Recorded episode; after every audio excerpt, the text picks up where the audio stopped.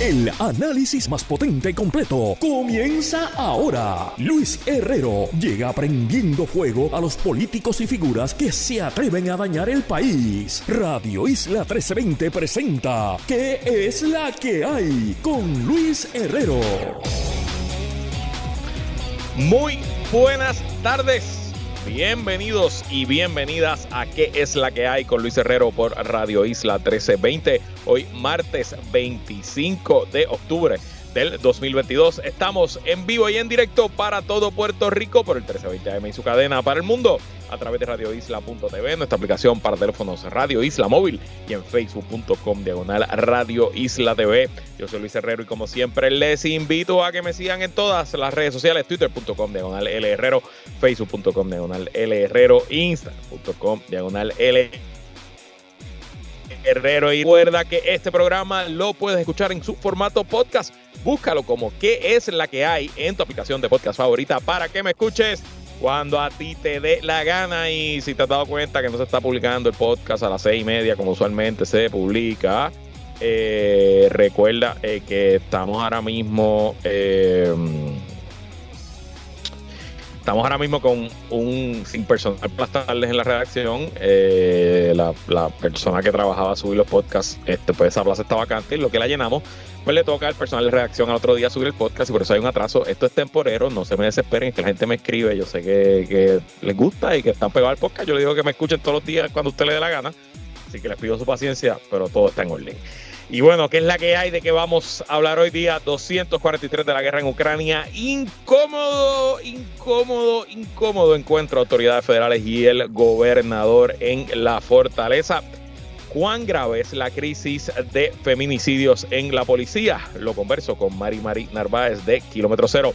Y en el martes de contingencia con Esteban Gómez Eo y Wario Next Padilla Martí, pasamos revista de lo que se sabe hasta ahora de la investigación a los primos del gobernador y reflexionamos sobre los últimos datos de en Puerto Rico. Y bueno, antes de comenzar algunos temas de interés. Estamos hoy oficialmente a dos semanas de las elecciones de medio término en los Estados Unidos y todo pinta muy bien para los republicanos y muy mal para los demócratas. Eh, en general ese es el consenso en las encuestas, ese es el consenso entre los especialistas, entre los observadores de campañas en los Estados Unidos. Eh, el único, único, único rayito de esperanza que le queda a los demócratas es que las encuestas estén equivocadas y que no estén midiendo el apoyo de sus seguidores, porque por lo menos en la mayoría de los estados en que eh, hay reporte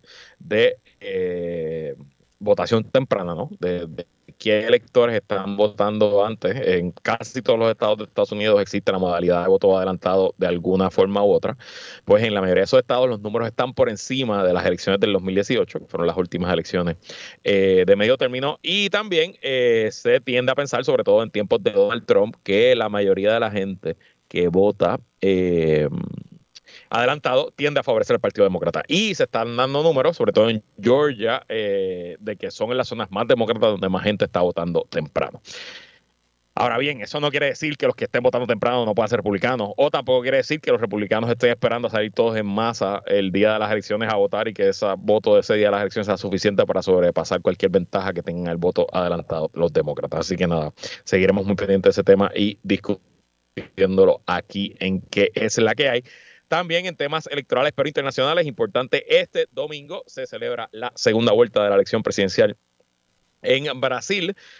Eh, analizaremos los resultados la semana que viene, pero muy importante estar pendiente porque esto todo apunta a que se va a decidir a último minuto, todo apunta a que será una elección muy cerrada donde eh, se eh, juega el destino de la democracia, la segunda democracia más grande de América. Y bueno, un anuncio este jueves que hacemos el jueves de Ciencia Boricua, pues va a ser todo el episodio del jueves, toda la edición del jueves va a ser de ciencia. Vamos a estar en vivo y en directo desde el Centro de Convenciones de Puerto Rico junto a nuestra amiga y quien me ayuda, quien produce el segmento de jueves de Ciencia Boricua, la doctora Mónica Feliu Mujer, en una convención que celebra la eh, leo en inglés, The Society for Advancement of Chicanos, Hispanics and Native Americans in Science. Eh, es una convención de diversidad en eh, ciencia, ¿no? Y vamos a estar allí con Mónica y con otros invitados e invitadas científicos y científicas de todos los Estados Unidos, pues para hablar un poquito qué están haciendo en Puerto Rico, el estado de la diversidad y de las minorías representadas en la ciencia y todos los temas interesantes que discutimos siempre en el jueves de Ciencia Boricua. Así que eso es pasado mañana. Y bueno, vamos ahora a discutir lo que ha ocurrido en las últimas 24 horas en la guerra de Ucrania. Nuevamente, lo que ha sido la constante en los últimos días, la situación en los distintos frentes militares está más o menos igual. Poco avance de parte y parte, ataques con artillería, algunos bombardeos. No se han reportado grandes eh, ataques con misiles o con drones a ciudades ucranianas de parte de Rusia, como ha ocurrido en los últimos días. Todo aparenta a que tanto Rusia eh, como Ucrania están reforzando sus distintas posiciones, rotando tropas, sacando tropas eh, que llevan varias semanas o varios meses en el frente y trayendo tropas frescas que lo sustituyan. Y todo es expectativa hacia cuando, si fuera a comenzar otra ofensiva, ya sea de Ucrania o de Rusia, dónde sería, cuándo sería y si habría tiempo de cara a el invierno que en teoría debería paralizar la mayoría de las actividades militares. En el frente económico hay algo bien interesante pasando que yo presumo que es temporero, pero eh, como saben, la teoría económica de Vladimir Putin detrás de la guerra es que él no necesariamente tiene que ganar militarmente para ganar la guerra y es que pues él utilizando las reservas y la venta copiosa de gas natural y de otros combustibles que hace eh, Rusia a Europa, pues él piensa que con el aumento brutal del precio del gas natural en Europa sobre todo, hoy hay un podcast, el podcast diario del New York Times, The Daily, habla de que hay aumentos del precio de la luz, imagínese usted que ha aumentado 500% en algunas ciudades de Europa. Eh, eh, bueno, pues la idea de Putin es, yo voy a eh, desquebrajar los bolsillos europeos esos ciudadanos europeos le van a quitar el apoyo político a su gobierno por apoyar a Ucrania, Europa le quita el apoyo a Ucrania, Ucrania colapsa, yo gano la guerra. Y de momento, hoy, ahora mismo, los precios del gas natural en Europa están 70% por debajo de su tope en agosto. ¿Cómo es posible? Francamente, yo no estoy muy claro. Eh, he leído algunos artículos sobre el tema, es un, se atribuye a, una, a un factor, a una serie de factores. Número uno, que bueno, Europa se lleva preparando para esto y tiene el 100% de sus almacenes, de donde ellos pueden almacenar, valga la redundancia, guardar gas natural, los tiene completamente llenos hasta el tope. Segundo, la, eh, y esto pues, gracias al calentamiento global, las temperaturas frías se han atrasado en Europa y han ganado varias semanas de eh, clima más o menos templado eh, y más o menos eh, que no hace falta, ¿verdad? Pues utilizar calefacción y, no, y ha bajado pues la demanda de energía. Eh, y tercero, que bueno, las campañas de movilización, de solidaridad y de, de, los gobiernos europeos que han exhortado a sus ciudadanos a que regulen, moderen su consumo, pues parecería que está funcionando, claro. Entonces, uno pensaría que esto es temporero porque a la que venga el frío que va a venir, sobre todo en los meses de noviembre, diciembre, enero y febrero, pues se empezarán a usar esos almacenes de gas natural y uno pensará que comenzarán a bajar eh, eh, los niveles de gas en los países europeos y uno pensaría que volverá a subir el precio. Pero interesante, ¿no? De cómo funciona la economía, cómo funcionan los precios y lo que quizá se presume como lógico, obvio, claro que va a subir eso va a estrangular los bolsillos europeos. Claro que eso le va a costar el apoyo político a Ucrania y los países de Europa. Bueno, por lo menos a esta hora, hoy, 25 de octubre, eso no parece que esté ocurriendo. Me queda 13% de batería. Estamos bien, estamos bien. Y en el eh, frente diplomático, ¿se acuerdan ayer que les mencioné que 30 congresistas que eran miembros del caucus progresista, que es el ala más liberal del Partido Demócrata, habían enviado una carta a Joe Biden pidiéndole que abriera una línea de negociación con Rusia, independientemente si Ucrania quiere eh, negociar o no con Rusia, lo que le pedía a estos 30 miembros de caucus progresista era que eh, Estados Unidos tomara la iniciativa y negociara Estados Unidos directamente con Rusia. Bueno, pues yo ayer critiqué esa carta, me parecía que era a destiempo, me parecía que estaban eh, uniéndose a los sectores más eh, reaccionarios y más conservadores del Partido Republicano, del trompismo, del movimiento America First, y que me parecía que ahí había una alianza roja y marrón, donde la, el ala más extrema izquierda y el ala más extrema derecha se unen y adelantan los mismos objetivos, pues yo no fui el único.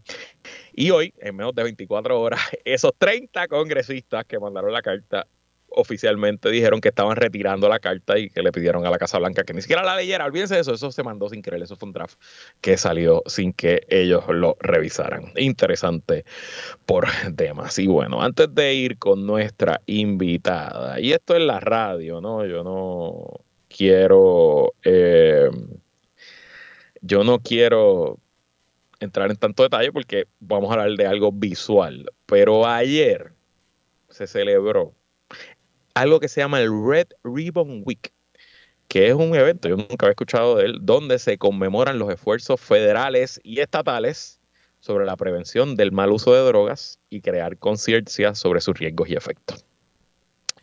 Y eso se llevó a cabo, entiendo que ayer en la tarde noche en la fortaleza, pintaron la fortaleza con luces rojas, etcétera, y estuvo allí invitado bueno, pues el jefe del FBI en Puerto Rico, la jefa de la DEA en Puerto Rico y el fiscal federal en Puerto Rico, Stephen Muldrow. Y ustedes saben que aquí hemos hablado bastante del fiscal, a veces decimos que es un trolero. Les mencioné que el jueves pasado que mm, me parecía bastante audaz que el eh, fiscal haya hecho un allanamiento en la casa de los primos del gobernador el día que estaba en Puerto Rico la secretaria de Energía Federal.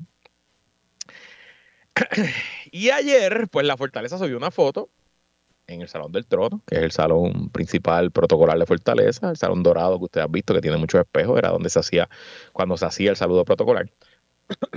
y en esa foto está parado uno al lado del otro, el gobernador Pedro Perluisi y el fiscal Muldro. Y el gobernador Perluisi está montado con una sonrisa de oreja a oreja. Y el fiscal Muldro está más serio, yo no sé si él estaba tratando de hacer un poker face. Yo no sé si él estaba tratando de simplemente no mostrar ningún tipo de emoción. Pero si una foto vale más de mil palabras, pues esa foto del gobernador Pelvisi y el fiscal Muldro vale un millón de palabras. Invito a que la busquen. Yo le, la puse en mi Twitter temprano esta mañana, twitter.com L Herrero pero la verdad es que habla por sí solo. Y de este tema voy a discutir luego de la pausa con Wario Esteban en el martes de contingencia, pero cambiemos a temas más tristes. Hoy publica El Vocero que, según estadísticas del Observatorio de de Género, en lo que va de 2022 en Puerto Rico han sido asesinadas 59 mujeres, lo que son seis más que en todo el 2021. Como si fuera poco, los números del observatorio son distintos a los que lleva la policía, que solamente reporta a la fecha de hoy 39 mujeres víctimas de asesinato en lo que va de año. Y de esas discrepancias y de la epidemia de violencia machista en el cuerpo de la policía, hablamos hoy con Mari Mari Narváez de la organización Kilómetro Cero. Bienvenida, Mari Mari, ¿y qué es la que hay? Personas que nos escuchan. Saludos, Mari Mari. Siempre un placer tenerte aquí. Una pena que usualmente sea después de circunstancias tan trágicas como esta. Y eso es lo primero que te quiero preguntar: tu reacción al asesinato de Iraida Ornedo a manos del presidente de la Unión de los Policías, Diego Figueroa. Bueno, estamos, ¿verdad? Igualmente consternadas que yo creo que la gran mayoría del país y digo la gran mayoría porque a una se sorprende de leer a veces unos comentarios que, que, wow, que es difícil digerir, ¿verdad? Personas que siguen culpando a las víctimas de que las maten. Eh, pero, pero, ¿verdad? Eh, es algo que llevamos denunciando. Yo creo que en la situación de don Diego no, no es distinta hoy en términos de cómo la agencia maneja estos asuntos y eso es lo preocupante porque eh, en el caso de esta persona, ese señor ejercía todavía mucho poder porque obviamente tenía un liderato, era líder literalmente de la, del gremio de la policía. Pero él se había jubilado de la policía hace algún tiempo ya, hace unos años, ¿no? Y uno pensaría, bueno, pues a lo mejor en esa época que todos sabemos cómo era la policía, el problema es que hoy día tampoco existen los mecanismos que tienen que existir para garantizar que la policía no sea protegida y que no y que no reine digamos la impunidad como reina actualmente. Y esos no son datos que yo me esté inventando. Estos son datos que hasta el propio monitor de la policía ha ofrecido. Y nosotros vemos estos casos todos los días. Es decir más que un asunto de, salud mental que lo puede ser también no lo descarto. Pero yo creo que aquí el problema es que esa persona estoy segura que tuvo un historial violentísimo dentro de la policía y nunca tuvo consecuencias legales, no hubo rendición de cuentas, no hubo un sistema que detectara estos asuntos y que, ¿verdad?, eh, tuviera consecuencias legales, disciplinarias, eh, económicas. Hay diferentes formas de, de, de que estos crímenes tengan consecuencias, ¿verdad? Ya el sistema de por sí protege a los policías, obviamente, porque están dentro del sistema que se encarga de recoger los informes, hacer las investigaciones. O sea, ya hay unas protecciones que son naturales al sistema. ¿Qué hace el Estado para que esas protecciones no se conviertan en un campo de impunidad? Eso es lo que no ha ocurrido. Eso es excelente resumen. Eh, me parece que la cultura que permea y el problema sistémico que año tras año, década tras década, porque si esto fuera un, fenómeno de los últimos tiempos, bueno, pues habría algo que quizás lo explicaría. Pero que año tras año, década tras década, policías maten a sus parejas y nada pase, pues nos tiene que hablar de que hay una cultura alrededor. Y claro que es un problema de salud mental, seguro, pero la salud mental, todo, eh, cualquier persona puede ser, eh, puede tener un problema de salud mental. Eso no justifica que tú acabes matando a alguien, ¿no?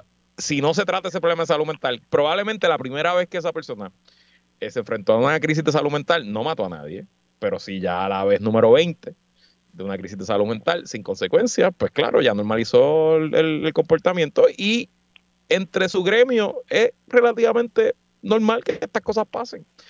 Y peor aún, lo que yo veo de la, de la reacción de muchos, y uso muchos con toda la intención, es que eh, eso hasta va a justificar el próximo caso, porque la próxima, próxima policía que mata a su pareja va a decir, bueno, como le pasó a don Diego, van a hablar bien de mí después de todo, porque pues mis amigos me van a defender y mis colegas van a ser solidarios conmigo. Y honestamente es algo bien difícil de tragar y bien, bien, bien desagradable de, de ver. Bueno, entonces te pregunto, porque eso es el trabajo de Kilómetro Cero, es lo que se han dedicado por los últimos años ¿Cómo se explica esta discrepancia de estadísticas de feminicidio que llevan por un lado las organizaciones como Kilómetro Cero versus la que lleva la policía? ¿Y por qué siempre la policía tiene menos? Esa es una gran pregunta, Luis. Yo también quisiera tener la respuesta porque eh, la policía tiene las mismas fuentes que tenemos nosotras y tiene más recursos de los que tenemos el Observatorio de Equidad de Género o Kilómetro Cero. Cuando nosotros hicimos el informe que dirigió Luis Avilés en el año 2019, el famoso informe de los feminicidios, hubo un subregistro, pues sí, este brutal, eh, por varios años, fluctuaba entre un 10 y un 27% el subregistro de la policía, a quienes le pedimos los asesinatos de las mujeres para X años no los feminicidios íntimos, no, no, le pedimos asesinatos de mujeres, que eso fue lo que nosotras contabilizamos. Utilizamos la prensa, pero a la prensa es la policía la que le informa cuando hay un asesinato, ¿no? Así es. Por lo general. Y utilizamos las bases de datos del registro demográfico. Y sin embargo, la policía seguía, ¿verdad?, subreportando. ¿Por qué? Ellos siempre han tenido graves problemas con las estadísticas lo tienen todavía. Eh, a los muertos por uso de fuerza tampoco los cuentan los cuentan bien. eh, pero ¿por qué esa diferencia tan grande? Desconozco porque ellos son los que se lo informan a la prensa. O sea, no sé si es que literalmente no están contando bien o no sé, habría que preguntarles. Usual, usualmente eh, a mí no me gusta presumir eh, maldad cuando la incompetencia es una explicación suficiente, pero aquí, que ya vamos año tras año, sin que pase nada, sin que hayan reformas, sin que eh, se haya consecuencias usando la palabra que trajiste, eh, pues no le puedo adjudicar incompetencia. Aquí evidentemente hay maldad detrás de este asunto eh, y de hecho mencionaste el informe de violencia polisaca, de, sobre todo muertes a manos de policía, que es un producto que, un informe que Kilómetro Cero publicó hace poco.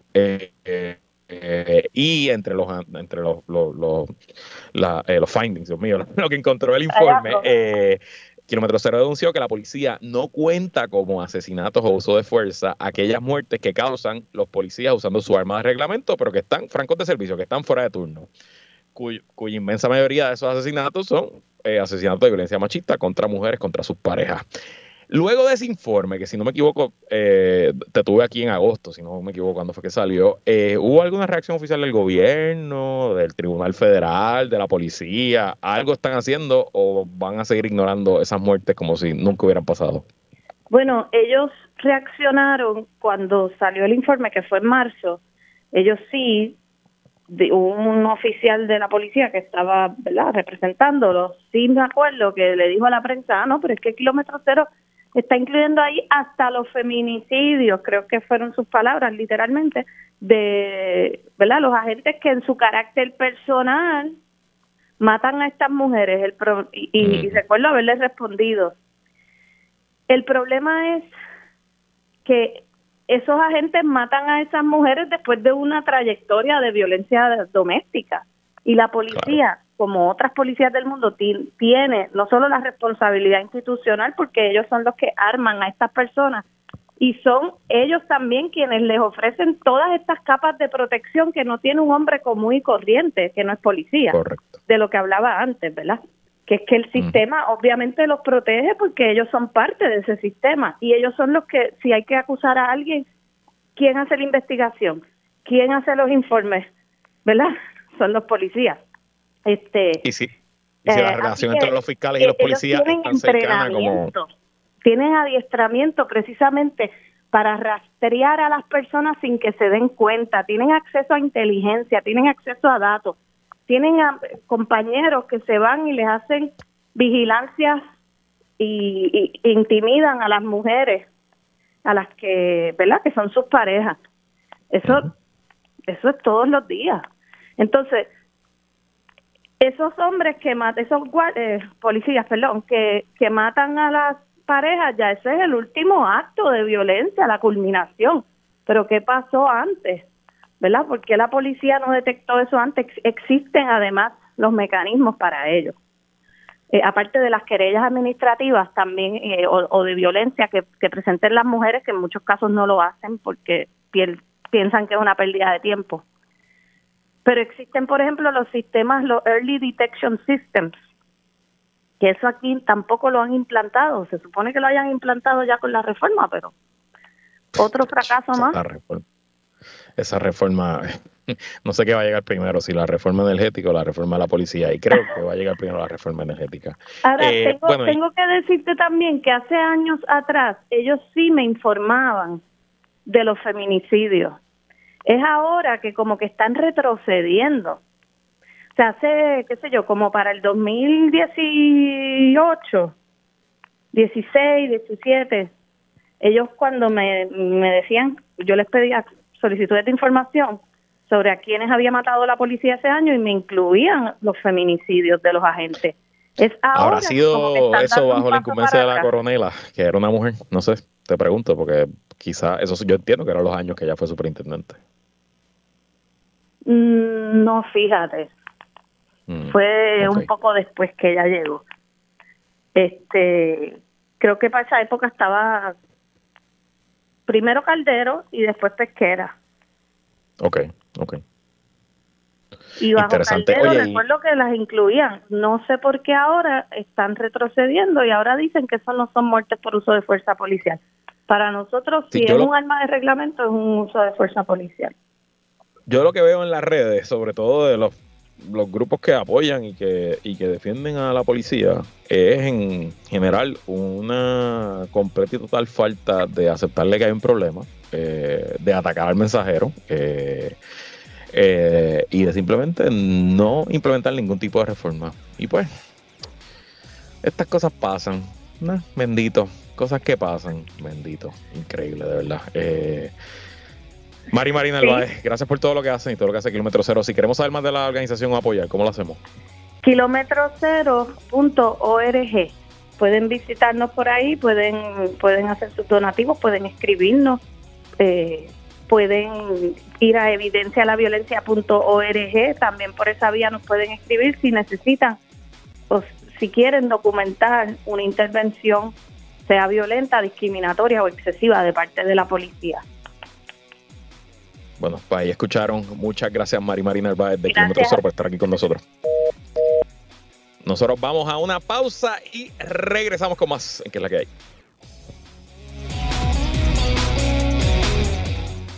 Entramos en aguas profundas con Guarionex Padilla Martí y Esteban Gómez Geo. Esto es Martes de Contingencia. Bueno, si no me escucho tan bien como me escuchaba antes, que ya me cambié el teléfono. La batería de la laptop no dio más, pero no importa, the show must go on. Y como todos los martes, conversamos en el segmento favorito de Luis Penchi con los integrantes del podcast Plan de Contingencia con nosotros Esteban Gómez Geo, que es la que es Esteban.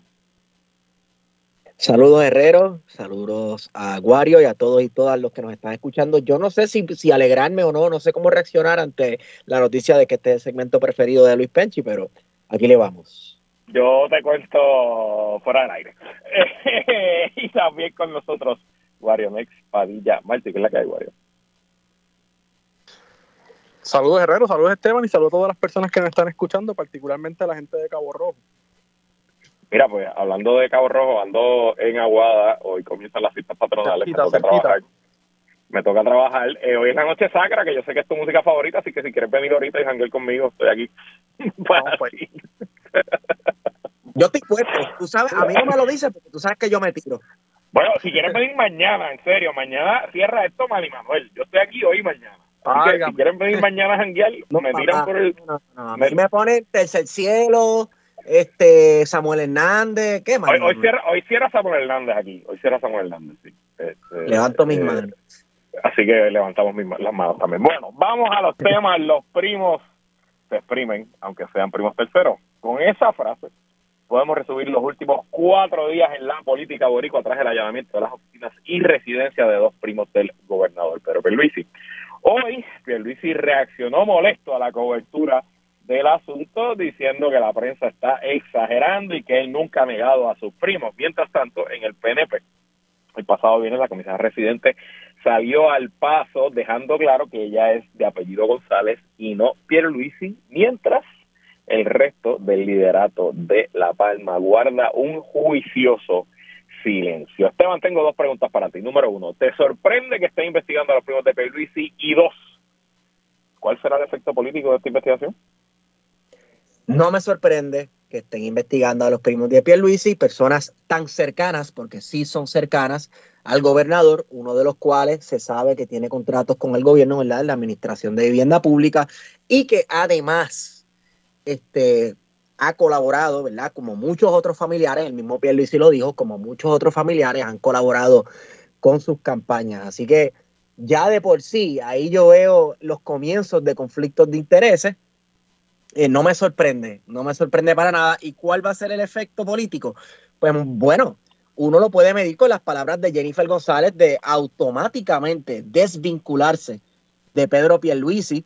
Este, el allanamiento ella dijo que eso no es a ella, que eso es a Pierluisi, que eso tiene que ver con él, que eso es él por allá. Así que Pierluisi no es el único que se está distanciando. Yo creo que podemos medir los, podremos medir los efectos políticos de esto en una posible primaria PNP eh, si llega a esa primaria, porque yo sigo pensando que mi, eh, mi, mi hipótesis sigue siendo que Jennifer no va a, a retar al gobernador, ella va a hacer todo lo posible para que el gobernador sea inviable políticamente y que él mismo, por su eh, toma la decisión de no aspirar y entonces ella tomar eh, esa batuta del PNP. Claro, esta situación pudiera acelerar esa caída.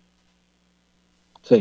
eso es evidente. Yo creo que en la misma dirección de lo que decía Esteban, eh, quien está, la única persona que se ha beneficiado de toda esta situación ha sido Jennifer González, porque evidentemente el gobernador tiene mucho que explicar eh, y lo que ha estado haciendo es esquivarse, ¿verdad? Y, esa distancia que ha asumido, de que son primos lejanos, de que no hay ningún tipo de relación directa, yo creo que le está haciendo daño, porque ya la gente primero lo toma como chiste, pero ese chiste dentro de la política puertorriqueña tiene un efecto, ¿verdad? Y es que la gente sabe que en efecto sí hay una relación directa eh, entre esos primos y el gobernador y su campaña. Así que ciertamente sí, le está haciendo daño. Y, y, yo creo que es el daño, independientemente, y voy y, les, y les quiero contar lo que me dijeron, me dijeron hoy. Pero independientemente si esto no tiene que ver con política, si en efecto esto solamente tiene que ver con los manejos de las empresas, de los primos y de cómo están gastando los fondos federales de, de, de los residenciales públicos, el daño está ahí porque ya la gente da por sentado que la familia y con su hermana de vicegobernadora, con el cuñado siendo el hombre brigado más, más, más poderoso de Puerto Rico, ya la gente da por sentado que esto es una familia que llegó al poder a pues a lucrarse, ¿no? Y estos eventos, independientemente del detalle particular de si es dinero público, es dinero privado, si fue para la campaña o no para la campaña, eso es material porque la percepción ya está ahí. Y de hecho, hablé con una persona que se especializa y que ha manejado negocios de residenciales públicos, Plan 8, etcétera. Y lo que me dijo por ahí es que hay que estar pendiente de un término que se llama el PUPA, el PUPA significa el per unit per month de cada proyecto. ¿Cuánto te está costando manejar cada unidad de, de vivienda pública por cada mes? Y esos números tienen un promedio global que tienen datos de todos los Estados Unidos, de los 50 estados, los territorios de Puerto Rico, etcétera. Y que cuando ellos ven que algún administrador de un proyecto sienten que ese pupa se le está yendo por las nubes, ahí es que empiezan las banderas y empiezan a decir, ¿pero qué está pasando aquí? no Y si eso lo mezclamos con el artículo de Amari Suárez en el Centro de Premio Investigativo que detalló que los Piolicis tienen más de 20, 20 empresas, que algunas son de plomería, otras son de mantenimiento, otras son de manejo de propiedades. Yo me imagino que por ahí es que va el asunto, que parece que los habrán agarrado dándose contratos a ellos mismos, ganándose subasta a ellos mismos y pagándose a ellos mismos. Esteban. Eso es en términos, ¿verdad?, de las investigaciones que están llevando a cabo federales eh, eh, sobre la familia Pierluisi, ¿verdad? Pero yo creo que una cosa que también tenemos que discutir es la impresión que tiene la base del PNP sobre los Pierluisi. Mi impresión de lo que yo he hablado con la gente del PNP aquí en Cabo Rojo es que detestan particularmente a su hermano, eh, ¿verdad? Esa actitud guainabita es bien evidente eh, de parte de ella y cae bien mal dentro del PNP. Por eso una figura como Jennifer González tiene una recepción tan positiva dentro del PNP, que es un partido que dentro de todo lo que podamos criticarle, eh, entre comillas, es pueblo, ¿verdad? Tiene, una, una capacidad de poder llegarle al pueblo. Y los Pierluisi no la tienen. Los Pierluisi no la tienen y esa impresión que te dicen los PNP de Cabo Rojo, eh, yo te puedo confirmar eh, que es una impresión generalizada en el país. Y tengo evidencia empírica que me lo confirma. Este y por eso esto, esto es devastador, ¿no? Porque es de esas cosas que van a favor de lo que ya es la, narrativa, a favor de lo que ya es la percepción. Y entonces, quiero preguntarle a los dos. Eh, hemos hablado de este tema antes, la llegada del fiscal federal Muldrow eh, ha cambiado el paradigma de cómo operan las fiscalías federales en Puerto Rico, que sabemos que eh, esencialmente ha sido un instrumento de la represión de Estados Unidos sobre Puerto Rico y que la, históricamente sus recursos fueron destinados más a luchar contra el independentismo que a luchar contra la corrupción o contra el narcotráfico, etcétera, etcétera.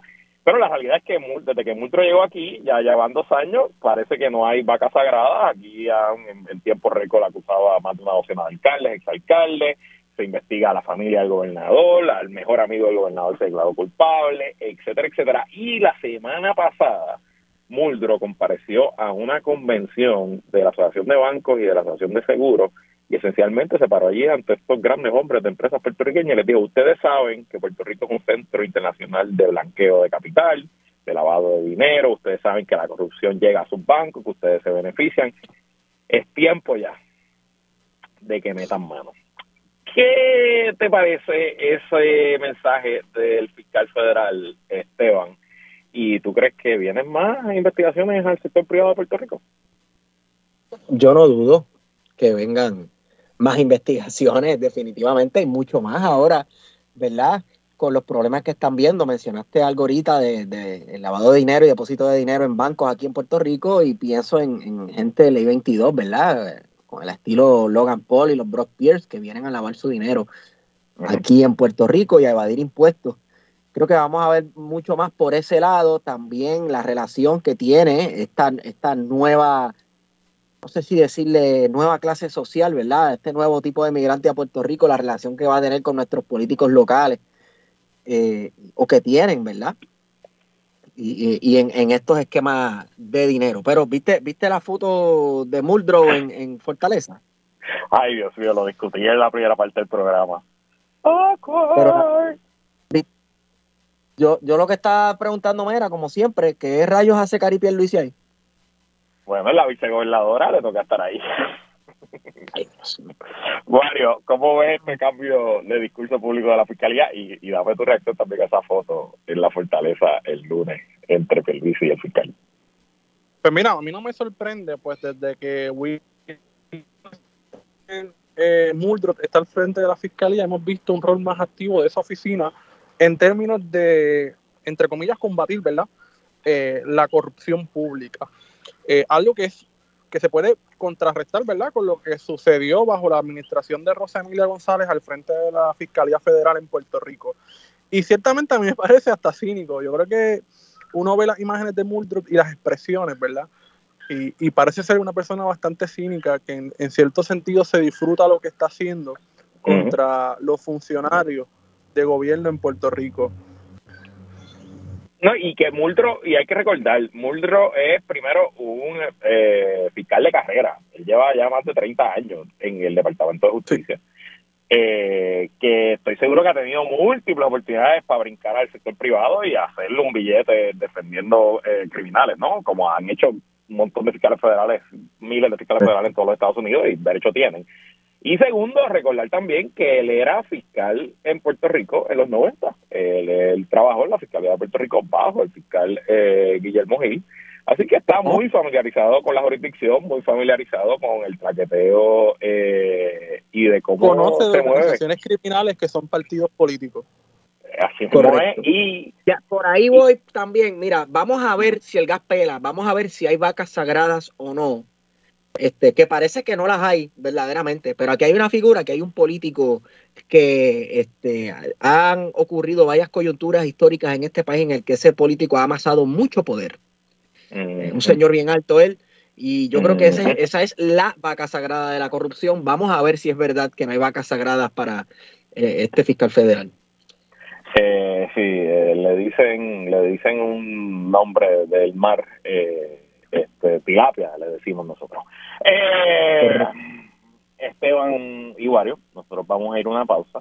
Mencionaste a Logan Paul, Esteban, de Logan Paul, te voy a preguntar, ¿cuándo regresemos en el martes de contingencia hoy? ¿En qué es la que hay? Luego esa pausa.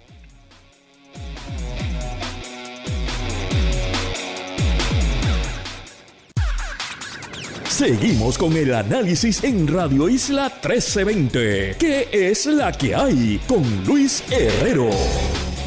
Regresamos y seguimos conversando como todos los martes en el martes de contingencia con Esteban Gomejeo y Guarionex Padilla Martí. Bueno, hablemos del futuro de Puerto Rico y hablemos de demografía. Eh, ayer... ¿Eso existe? ¿El futuro de Puerto Rico? ¿Mm? Eso existe, no sé. Bueno, hay un futuro porque el tiempo pasa.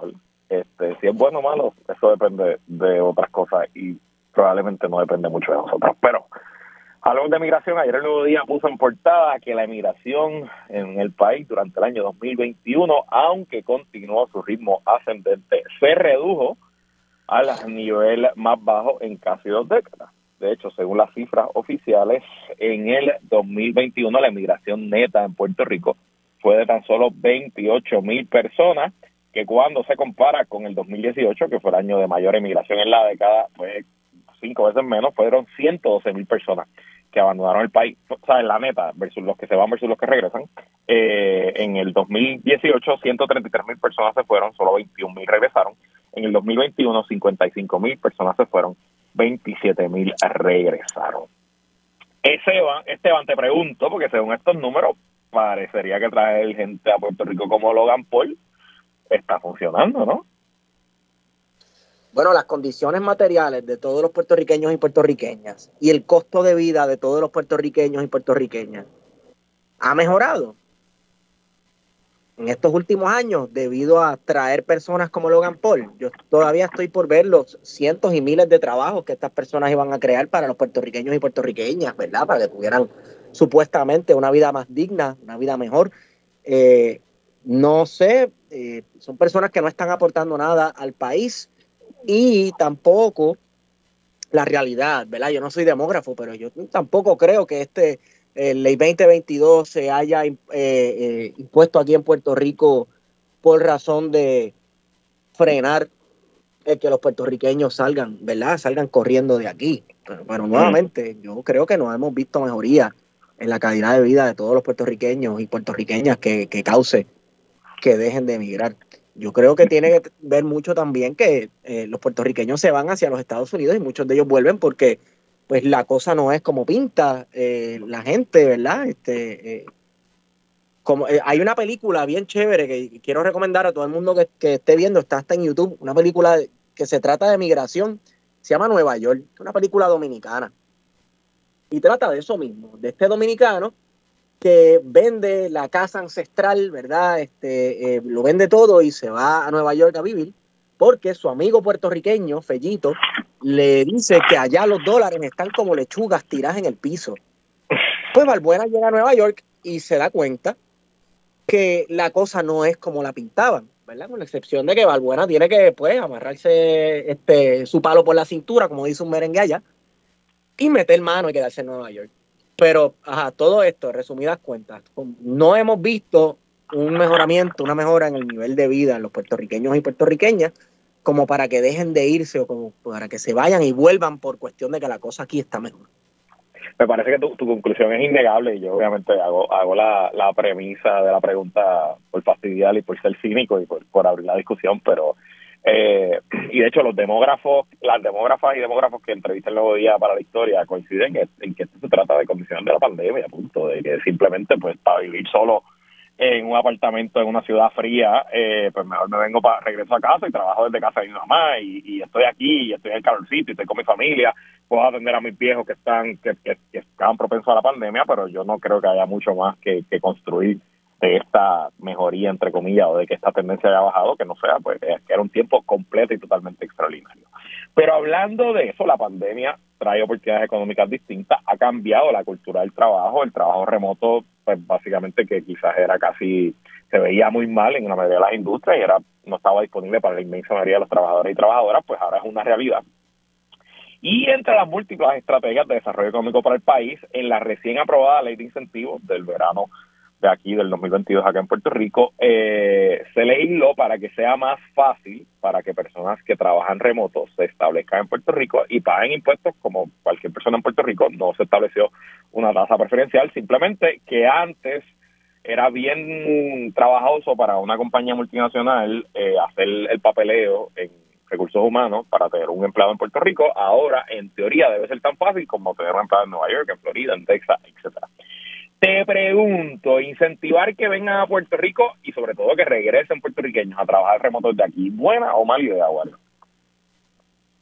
Bueno, es una buena idea en el sentido, siempre y cuando, ¿verdad? E, esas personas que van a venir a Puerto Rico o que van a trabajar desde Puerto Rico rindan debidamente sus contribuciones y que el Estado, ¿verdad?, haga su trabajo. Eh, sin, como muy bien tú señalas, ¿verdad?, que hayan preferencias eh, en, sobre el pago de impuestos o que no haya ningún tipo de pago de impuestos, ¿verdad? Eh, que al final lo que tendría terminando es eh, el fomento de llegada de personas como Logan Paul. Pero si es así como tú lo estás planteando, ¿verdad? Pues ciertamente no habría, ¿verdad? nada negativo en ese sentido.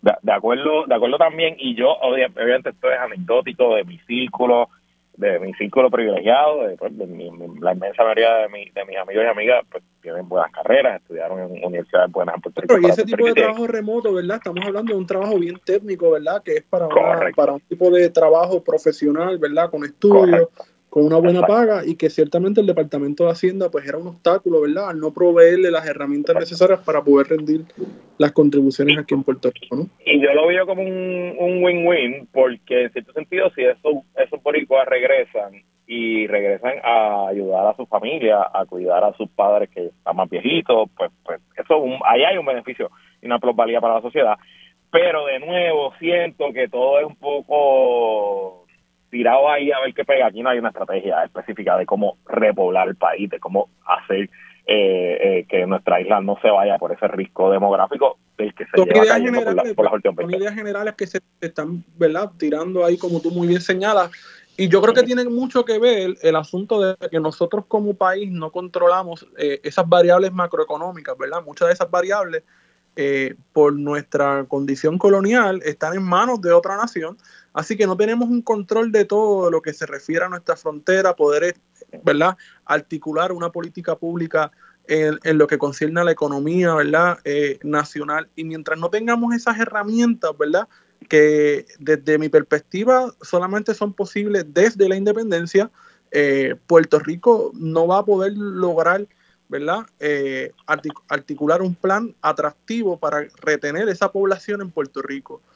Eh, Y yo creo que eso Sí. es fundamental dentro de esta discusión, eh, el que tengamos claro de que Puerto Rico tal y como está hoy en día, ¿verdad? Se cimentó su desarrollo a través de manos a la obra mediante la expulsión de puertorriqueños y puertorriqueñas hacia los Estados Unidos. Esto está muy bien documentado en la historia de Puerto Rico, como desde el Departamento del Trabajo de Puerto Rico eh, se incentivó a migrantes eh, eh, puertorriqueños para que fueran a los Estados Unidos a trabajar y así, ¿verdad? Se logró maquillar muchas de esas estadísticas del supuesto milagro económico de Puerto Rico de la década de los 50 y 60, que como muy bien estamos viendo hoy en día, pues aquello fue una farsa y que todo aquello se ha venido abajo hoy y que de lo que estamos hablando es básicamente de las crónicas, ¿verdad? Eh, del colapso eh, de Puerto Rico hoy.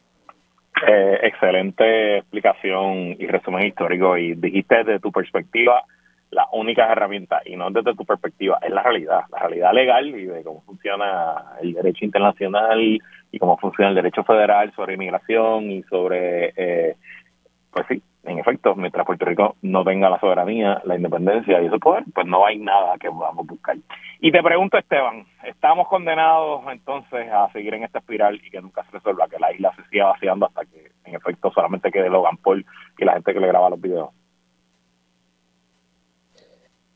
Eh, pareciera que sí, si nos dejamos llevar por el accionar de nuestro gobierno, ¿verdad? Si el Estado no puede o no trabaja para eh, proveer condiciones dignas para que los puertorriqueños y puertorriqueñas puedan desarrollarse plenamente, parece que sí, que estamos condenados a eso. Ay, María, qué optimista como siempre este segmento. ¿ah? Por eso es que es el favorito de Luis Penchi, porque él es bien optimista también. Esteban Gómez Geo, gracias por estar aquí. Gracias por tenernos, Luis. Guarionex Padilla Martí, te espero, estás a media hora, ven para acá. Voy para allá. Gracias por la oportunidad siempre. Siempre, gracias a ustedes dos. Y ya saben, plan de contingencia es su aplicación de podcast favorita. Y hasta aquí esta edición de que es la que hay con Luis Herrero. Como siempre, agradecidos de su sintonía, sus comentarios y su patrocinio. Quédense con nosotros, que la mejor programación y con mejor calidad de sonido continúa en Radio Isla 1320. Hasta mañana.